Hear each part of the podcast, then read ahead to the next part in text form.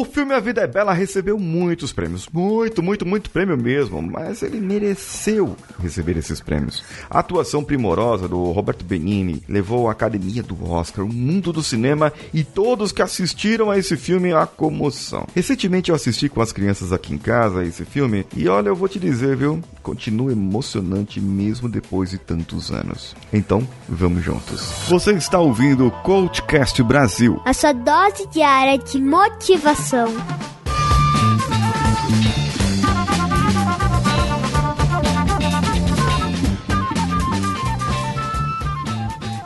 Tá vendo a fila? Tem gente de fora fazendo fila pra entrar, gente empurrando e fura fila e tudo mais. Papai, me diga que jogo é esse? É isso. É como que jogo é? É o jogo certo da, da- do jogo. O jogo da.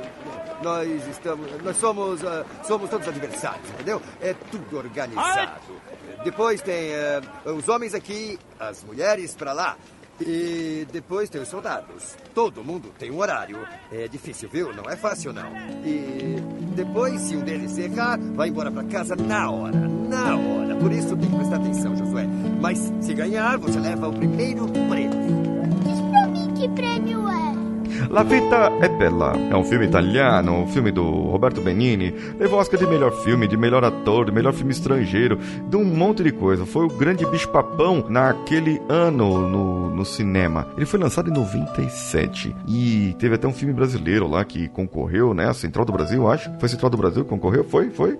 E ele ganhou tudo, ganhou até do Central do Brasil. A história do filme é inspirada num livro, né? De Rubino Romeu Salmone. O livro In the End, I Beat Hitler. E nesse livro ele incorpora alguns elementos de ironia, humor negro e o Salmone, o autor do livro, era um judeu italiano que foi deportado para Auschwitz. Sobreviveu e se reuniu com seus pais, mas posteriormente descobriu que os seus irmãos foram assassinados. Benini falou que desejava retratar esse Salmone como um homem que desejava viver da maneira certa, e ele também se baseou na história real do seu pai, Luigi Benini, que se tornou um membro do exército italiano depois que a Itália mudou para os lados aliados em 1943. O pai dele passou dois anos em um campo de concentração nazista e, para evitar assustar os seus filhos, ele contou sobre suas experiências com humor, o que lhe ajudava a lidar com a situação. Roberto Benini então explica sua filosofia. Rir e chorar vem do mesmo ponto da alma, não? Sou um contador de histórias. É, e se você não viu o episódio de ontem, ouve aí o episódio do contador de histórias. O cerne da questão é alcançar a beleza, a poesia. Não importa se isso é comédia ou tragédia, eles são os mesmos se você alcançar a beleza.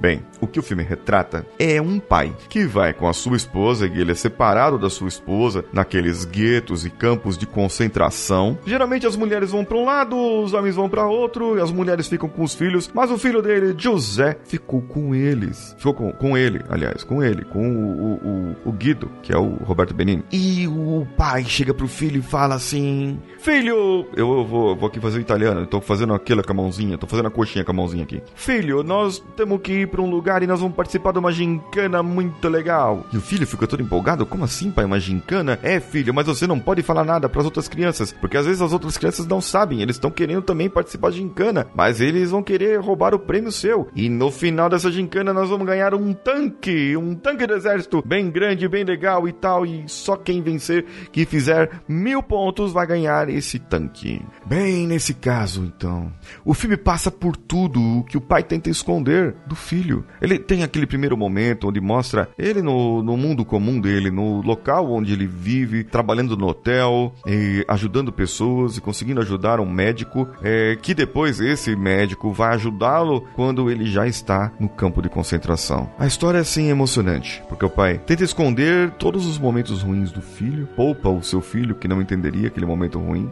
de um trauma que ele poderia ter. E mesmo no momento de maior tristeza do filme, o pai vai marchando com um soldado atrás para um lugar onde ele sabia que já iria morrer, mas quando passa pelo seu filho escondido, ele dá aquela piscadinha. O menino ali naquele momento não sabe que o pai está fazendo esse sacrifício para ele, mas no final, no final ele ganha o tanque, e é isso que importa. Eu não tenho forças aqui para continuar o episódio, porque realmente o que nós fazemos no dia a dia por nossos filhos, para que a nossa família, para que nós possamos continuar entregando algo para eles, poupando eles das mazelas do mundo, o que nós passamos no dia a dia, o que nós passamos todos os dias. E muitas vezes nós ficamos nervosos, nossos pais ficamos nervosos com o que acontece lá fora e nós queremos trazer para o nosso filho. O filho não entende ainda. Eu tenho que filtrar para ele o mundo e eu não posso mostrar a crueldade que o mundo é ainda, porque talvez ele não esteja pronto para isso pai tem que saber lidar com essa privação. Um pai tem que saber lidar com esse filtro. Mesmo que ele se prive de algo, mas que ele dê algo para os seus filhos. Que ele possa proporcionar algo para o seu filho. Nem que seja um prato de comida. Nem que seja algo que ele não possa ter naquele momento. Mas o seu filho, a sua filha, a sua família terá. Eu quero saber o que você acha. O que você achou do episódio de hoje. Para que eu quero saber se essa, se essa informação chegou e tocou a sua alma como pai, como mãe, e o que você já fez para o seu filho, para sua filha,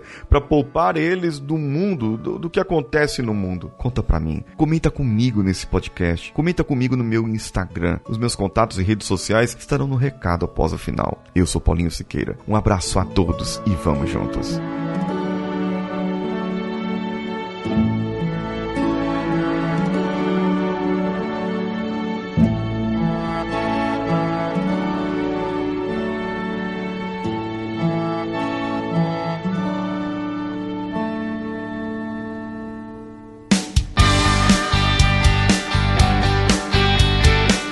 Bom que você chegou até aqui. No final desse episódio, eu tenho certeza que você vai gostar de todos os nossos conteúdos. Procure em coachcast.com.br e tenha acesso a diversos episódios e tenho certeza que muitos deles vão te agradar e vão te ajudar a crescer como ser humano. Se você quiser consumir outros conteúdos do Paulinho Siqueira, vá no YouTube, youtube.com/barra Paulinho Siqueira e o canal Engenharia da Mente ou no instagram.com/barra Paulinho Oficial. O Coachcast Brasil você pode ouvir em qualquer plataforma incluindo Spotify, iTunes, Castbox e qualquer agregador para podcasts. Eu estou esperando você no próximo episódio. Até lá!